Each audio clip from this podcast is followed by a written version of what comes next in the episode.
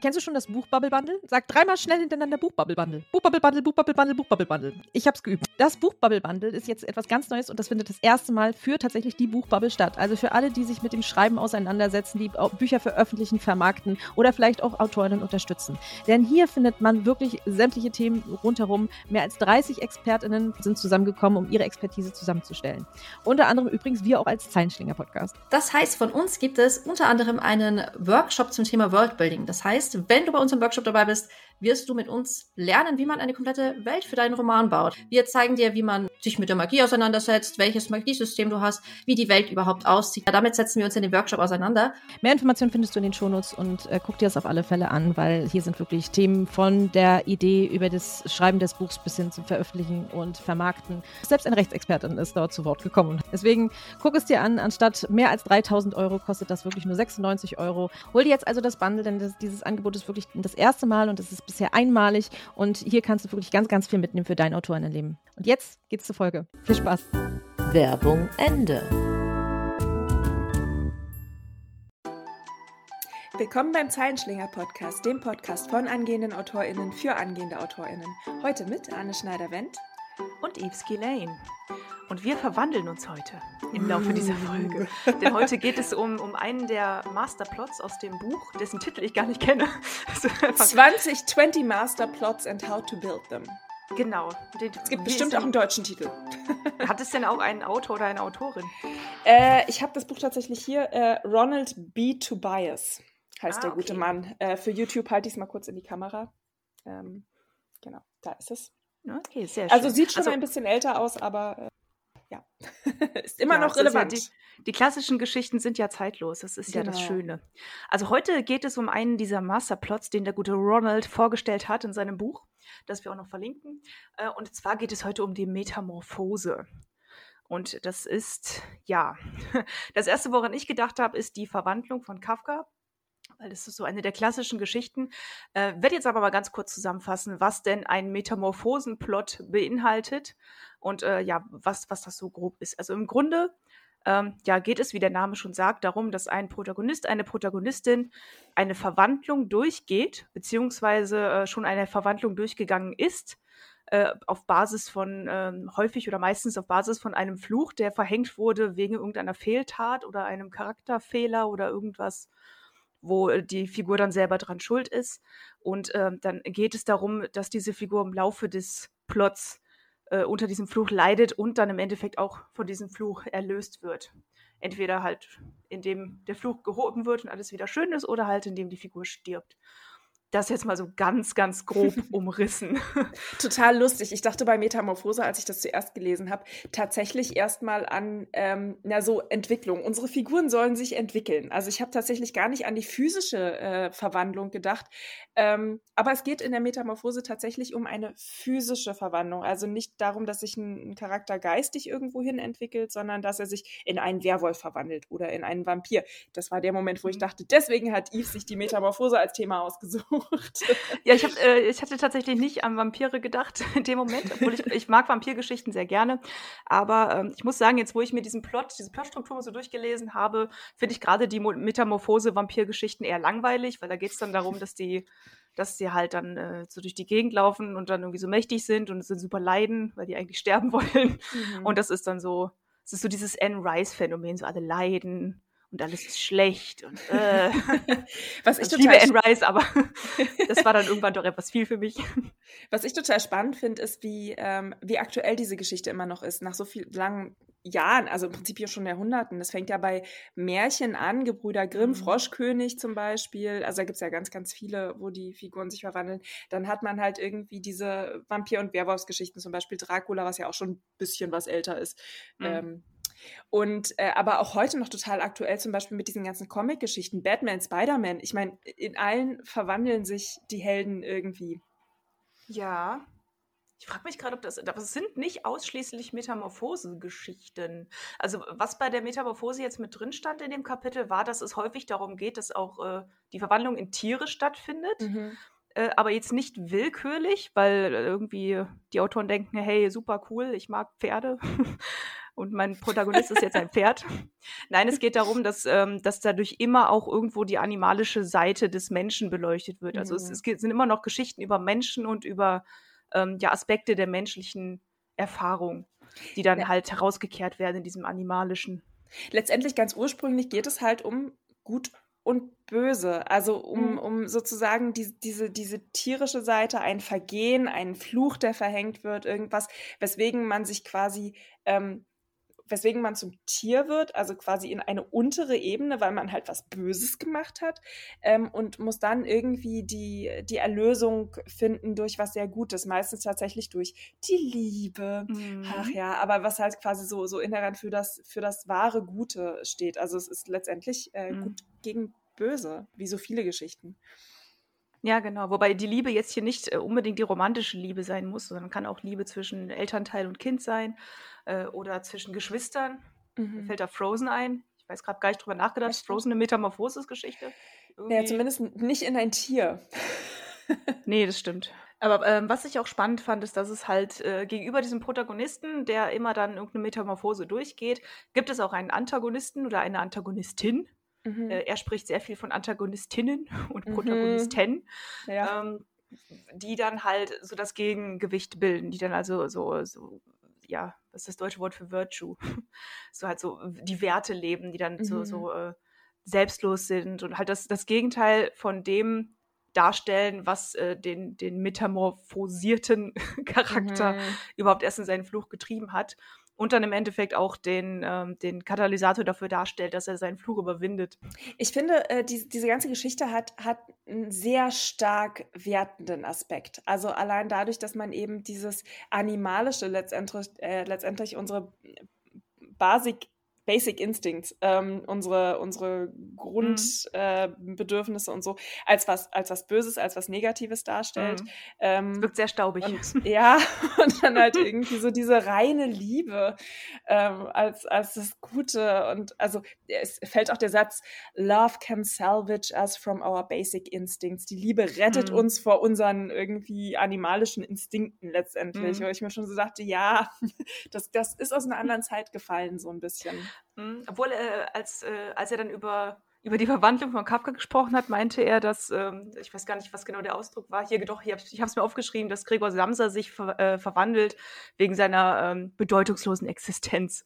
Also das ist auch so ein bisschen, das finde ich ein sehr modernes Thema, dass halt, äh, das hat so ja. dieses äh, okay, the daily grind. Mhm. So, ich mhm. muss morgens immer hin und dann falle ich abends ins Bett und sowas und dass er deswegen dann halt zu einem Insekt wird und sich einfach irgendwie selber nur noch eklig findet. Wobei die Geschichte tatsächlich auch nicht so dem klassischen Plot folgt. Also um, um mal kurz äh, aufzuklären, mhm. was der klassische Plot eigentlich ist. Wir haben drei Phasen, wie eigentlich in jeder Geschichte. Wir haben Anfang, Mitte drei Akte Ende. Nennen. Drei Akte. Wir haben eine, eine Folge zum Dreiakter, wenn ihr nochmal nachhören wollt, was denn eigentlich die drei Teile einer Geschichte sind. Mhm. Falls es euch entfallen ist gerade.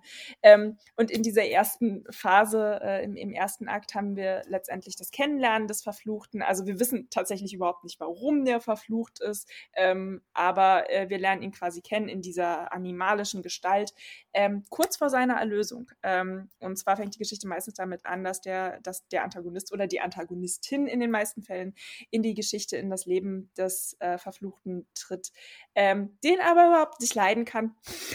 Blöd. Ähm, und dann haben wir ganz, ganz oft so eine, so eine Gefangennahme. Ich glaube, äh, ein Standardbeispiel ist tatsächlich die Schöne und das Biest, äh, ja, an dem man genau. das eben auch einfach sehr gut sieht, wo das Biest dann die Schöne gefangen nimmt, die Arme. Mhm. Ähm, in der zweiten Phase haben wir dann die Entwicklung einer Beziehung irgendeiner Art, wobei die halt noch sehr stark von Ablehnung geprägt ist. Aber die Ablehnung wird immer weicher im Verlaufe der Geschichte ähm, und die Antagonistin gewinnt an Kontrolle. Ähm, mhm. Also es ist so ein bisschen eine Achterbahn letztendlich. Meistens gibt es noch einen Fluchtversuch und es gibt Gefühlschaos und ach, alles ist irgendwie durcheinander. Ähm, und im letzten Akt haben wir dann eben die Erlösung, die immer greifbarer wird. Ähm, und die Erlösung äh, geschieht eben entweder durch zum Beispiel klassisch Liebe oder auch, wenn wir einen Protagonisten haben, der tatsächlich nicht durch Liebe erlöst werden kann, oft auch mit dem Tod. Ähm, also dass quasi die Erlösung eines unsterblichen Vampirs zum Beispiel durch den Tod. Mhm geschieht. Das äh, wären so die drei Phasen. Und da haben wir bei der Verwandlung äh, von Kafka zum Beispiel, uns wird nie erklärt, warum der eigentlich verflucht wurde ja. und ob es überhaupt ein Fluch ist und was da zur Hölle eigentlich passiert ist. Also diese ganze Auflösung und Erlösung mhm. fehlt halt in der Geschichte. Das ist so seltsam, weil Kafka sonst alles erklärt. Völlig untypisch. Das, äh, was ich sagen muss, was mich ein bisschen irritiert hat, jetzt als ich diesen Plot so durchgelesen habe, als ich das ursprünglich gelesen habe. Ich habe ja nur gelesen, irgendwie Kapitel 17, Metamorphose, dachte ich, ja, klingt doch super. Und da dachte ich, es geht tatsächlich um diese, um diese Metamorphose, um die Veränderung. Aber es geht ja eigentlich viel mehr um den Moment, ähm, kurz bevor der Fluch aufgehoben wird, dass wir im, ersten Akt dann eingeführt werden, so was ist denn dieser Fluch und was ist das für eine Person und dann kommt ein Antagonist rein, eine Antagonistin, mhm. die dann äh, gegen diesen Fluch agiert oder vielleicht diesen Fluch dann aufhebt und im dritten Akt wird der Fluch halt aufgehoben. Aber es geht eigentlich gar nicht so sehr um die Metamorphose, sondern um die Aufhebung der ursprünglichen Metamorphose. Also mhm. ins wieder zum Mensch werden oder halt ja wieder zur ja. Leiche werden. Was ich mich tatsächlich auch ein bisschen gefragt habe, also klar, man kann jetzt sagen, äh, es, es gibt äh, Metamorphe auch in sehr modernen Geschichten, aber mit diesem sehr klassischen Aufbau der Geschichten, die schon fast, der schon fast so ein bisschen märchenhaft anmutet, mhm. ähm, ist das tatsächlich irgendwie in der Form noch ein Plot, der heute den es heute wirklich gibt oder der heute wirklich seine LeserInnen findet, weil es wirkt halt schon leicht antiquiert, dieses, dieses sehr stark gut gegen böse. Es gibt einen Fluch, es gibt einen Grund, warum jemand verflucht wird, die Liebe muss ihn retten. Mhm. Ähm, Gibt es das oder sind wir, ta wir, tatsächlich in heutigen Geschichten nur noch den Metamorphen, also jemanden, der sich quasi irgendwie verwandelt, ob nun willentlich oder nicht? Und wir haben den Rest dieser ganzen Wertung einfach über Bord geworfen und gesagt, nee, wir wollen nur noch Menschen, die sich verwandeln können. Das ist, ich bin super schlecht dabei, ähm, Beispiele so from the top of my head in den Raum zu werfen. Das erste, was mir vorhin eingefallen ist, als du gesagt hast, irgendwie, dass, dass diese, dass es so antiquiert ist, dass diese die animalischen Triebe so was Schlechtes sind, mhm. äh, da ist mir Shrek eingefallen. Das ist jetzt kein Metamorphen Metamorphosenplot. Aber naja. da wurde die, diese Trope mal so ein bisschen umgedreht. Mir fallen eben auch nur so ganz, ganz alte Geschichten ein. Also halt klar, die, diese Märchen halt. Also mhm. überhaupt, wenn ich an Liebe als Erlösung denke, muss, muss ich an Märchen denken und halt weniger an aktuelle Werke, wobei mir mhm. in aktuellen Werken halt äh, Twilight pff, ähm, schon Ja, aber es ist auch keine Metamorphose-Geschichte. nee, aber ich würde es kaum eine Geschichte nennen. es gibt einen Metamorph. in der Geschichte, mehrere sogar. Ähm, ist es damit schon eine Metamorphose-Geschichte? Ja, ist eine gute Frage.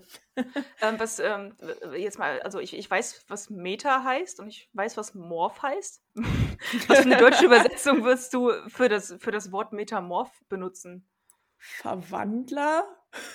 Also Meta heißt ja, heißt ja so über, also ja, ja. heißt es über, ich weiß nicht. Also ich weiß vom Gefühl her, was Meta heißt. Sollte ich wissen, war Teil meiner Masterarbeit. Aber ja. ähm, äh, fällt gerade das Deutsche nicht ein. Also es hat ja irgendwie auch was mit sich selbst zu tun. Also Metaphysik mhm. ist ja die Physik der Physik und Metasprache ist die, das Sprechen über die Sprache. Mhm. Meta, Metamorphen ist dann das Verwandeln das, der Verwandlung, das, die Verwandlung des Verwandelten. Naja, aber das, das würde ja tatsächlich wieder ja, relativ das, gut zu dem Plot mh. passen, weil wir haben ja, es geht ja um die Rückverwandlung des, des Verwandelten, ja. also die Verwandlung des Verwandeln. Wenn man sich von, von dieser Tiersache entfernt, würde ich trotzdem sagen, dass Frozen ganz gut reinpasst. Weil sie hat ja auch diesen, äh, diesen Fluch, den sie, ähm, den sie mhm. irgendwie seit ihrer Geburt, glaube ich, hat, sie, dass sie diese, dieses Eis erzeugen kann und das äh, wird dann immer unterdrückt und dann kommt es raus und am Ende, ich will jetzt nicht spoilern, ich habe es aber gerade auch vergessen, was zwischendurch passiert. Ich weiß noch, wie es endet. Ja, aber das Spannende, wie bei allen Plots oder bei allen Geschichten, ist ja, was sagt das über uns als Mensch aus? Oder was für ein Potenzial hat so eine Geschichte denn, äh, was über uns als Menschen auszusagen? So, warum, warum würde ich als Autorin die Metamorphosengeschichte wählen? Wenn wir uns nicht benehmen, dann werden wir in einen Grinch verwandelt. ja, ich meine, das stimmt. ja, ne, also wie, wie gesagt, du hast, also ich, ich finde halt, es ist sehr stark diese, diese Wertung drin, diese, diese alten Werten, äh, diese, mhm. diese alten Werte da halt drin, wo es eben ähm, ein, ein Teil unserer menschlichen Natur tatsächlich verurteilt wird. Und ähm, mhm. wenn wir mhm. diesen zu stark ausleben, dann ähm, wird, wird, werden wir dafür bestraft und müssen halt irgendwie wieder zu einem reineren Selbst finden. Und ich glaube halt, dass das an Aktualität dann doch ein bisschen eingebüßt hat. Ja, auf jeden Fall. Also diese, das, das so dieses Animalische und das, was uns auch menschlich macht, ich würde es gar nicht unbedingt animalisch nennen, dass das auch zu uns als Menschen gehört und dass es wichtig ist für unsere geistige Gesundheit und für unsere Vielfalt, dass wir das ausleben können, äh, steht außer Frage. Gleichzeitig muss man ja trotzdem, wenn man in einer Gesellschaft leben möchte, doch gewisse, gewisse Regeln einhalten. Wohl wahr. Die einfach, die einfach so ein Miteinander ermöglichen. Also wenn du, wenn du zum Beispiel, keine Ahnung, wenn eine, wenn eine alte Frau mit einer Rose an, an das Tor deines Schlosses klopft, kennen wir alle dann sollte man sie vielleicht nicht im Schnee lassen. Finde ich eine ganz gute Lektion. Ja, ich habe gerade überlegt, naja gut, Mörder werden ab sofort halt einfach in Kakerlaken verwandelt. Also klar, es gibt natürlich Situationen, in denen man sagt, okay, rein animalische Triebe, ja, vielleicht jetzt nicht, nicht so gut. Ähm, da, da magst du recht haben. Das wäre echt, also fände ich super spannend, auch wenn jetzt mal, wenn das jetzt hier, wenn die Folge mal rauskommt und das jemand hört, äh, fände ich super spannend, da mal Beispiele für zu hören. Es kommen bestimmt dann sofort zehn Beispiele, wo ich sage, ja klar. Ja, schon. Ich jetzt nicht dran gedacht, aber. Ähm. Oder wenn euch keins anfällt, äh, ob, ob äh, ihr eine Idee habt, wie man diesen Plot tatsächlich modern schreiben kann. Ohne mhm. das Gefühl zu haben, man fällt jetzt einfach zu sehr in die Klischeekiste. Lasst uns teilhaben an euren Gedanken. das ist jetzt so, das ist jetzt so der Knackpunkt oder der Wendepunkt dieses Podcastes, weil es könnte jetzt noch voll in die Tiefe gehen und drei Stunden dauern. Oder wir hören jetzt auf, weil wir alles gesagt haben, was man so an der Oberfläche sagen kann. Da äh, es sich hierbei um eine unserer äh, inzwischen hoffentlich beliebten Minifolgen handelt, äh, würde ich sagen, wir machen an dieser Stelle tatsächlich Schluss und lassen euch mal in Ruhe über die Metamorphose nachdenken und ähm, ob ihr tatsächlich irgendwie Ideen habt, wie man diesen Plot umsetzen kann und ähm, uns würde natürlich auch interessieren, ob Metamorphosen generell in euren Geschichten eine Rolle spielen und ähm, ob euch so ein paar Sachen äh, aus diesem Metamorphosen-Plot bekannt vorkommen, äh, ob ihr die auch umsetzt oder ob ihr euch tatsächlich komplett mhm. gegen das klassische Bild entschieden habt. Ähm, da sind wir sehr Stimmt. neugierig. Ich würde jetzt doch noch einen Gedanken hinterher schieben. Mir ist gerade noch einer gekommen. Das war, also diesem ganzen Kapitel war ein Zitat von, von Mark Twain vorangestellt. Ähm, genau, hier von wegen Truth is stranger than fiction äh, und ähm, ja, das why, why shouldn't truth be stranger than fiction? Fiction after all has to make sense. Genau, und da fiel dann im, im ersten Absatz dieses Kapitels auch der Satz, äh, dass Fiktion die Wahrheit offenbart, die die Realität oft verdeckt. Und das finde ich auch was Spannendes. Das ist nämlich, ich bin irgendwann mal über ein Video gestolpert, auch wo es darum ging, was so, ähm, was so die Vampirfigur in der Literatur tatsächlich tun kann. Und da war das Argument so ein bisschen, dass der, äh, dass der Vampir menschlich genug ist, dass wir uns darin erkennen, aber trotzdem äh, fremd genug, dass er gewisse Dinge tun kann, die wir bei Menschen verurteilen. Mhm. Und es ist so ein, so, ein, so ein Spannungsfeld. Und ich glaube, das ist bei der Metamorphose vielleicht ähnlich, dass halt so diese, diese Ähnlichkeit und die Fremdheit so vereint wird und man mhm. sich selbst dann in etwas sehr Fremdem wiedererkennen kann. Also da, da machst du ein Riesenfeld auf, weil es ist auch so die Frage, warum lesen wir halt zum Beispiel Horrorgeschichten oder auch Thriller, also ähm, Dinge, in denen, in denen unseren ProtagonistInnen ähm, wirklich schreckliche Dinge passieren, weil wir unsere in unseren äh, Romanfiguren Dinge ausleben können, die wir so natürlich nicht machen würden. Okay, das ist jetzt eine sehr steile These und ähm, mhm. das klingt jetzt auch viel harscher, als ich das meine. Aber natürlich ähm, gibt uns die fiktive Welt dann eine Möglichkeit, halt auch nochmal ganz andere Gedankengänge zu gehen, als die Realität jetzt unbedingt ähm, mm. uns geben würde. Das klingt jetzt völlig falsch. Nee, ich, ich hoffe, ihr wisst, was, was ich meine. Also, dass quasi die, die, so, ein, so, ein, fiktives Werk einen sehr sicheren Nährboden dafür gibt, dass man einfach mal spielt. So dieses ja. kindliche Spiel. Das hat, glaube ich, äh, bei Freud war das mal in so einem Essay, wo er gesagt hat, dass, äh, dass der Dichter ja nur das kindliche Spiel fortsetzt. Das fand ich sehr schön. Das finde ich überhaupt einen sehr schönen Gedanken, mit dem ich die Folge mm. jetzt tatsächlich gerne abschließen würde, weil die viel mhm. schöner ist als äh, der Gedanke viel schöner ist als meiner vorher. Den Gedanken auch. Aber na gut, machen wir hier einen Cut. Wenn noch äh, irgendeine Frage oder Interesse besteht, dann werden wir das sicher mitkriegen und dann können wir ja nochmal eine zweistündige Extra-Folge machen. genau. Und äh, ja, denkt über die Metamorphosen nach und ähm, wenn es sonst nichts mehr zu sagen gibt, würde ich sagen, wir sehen, schreiben, hören uns. Macht's Tschüss. gut.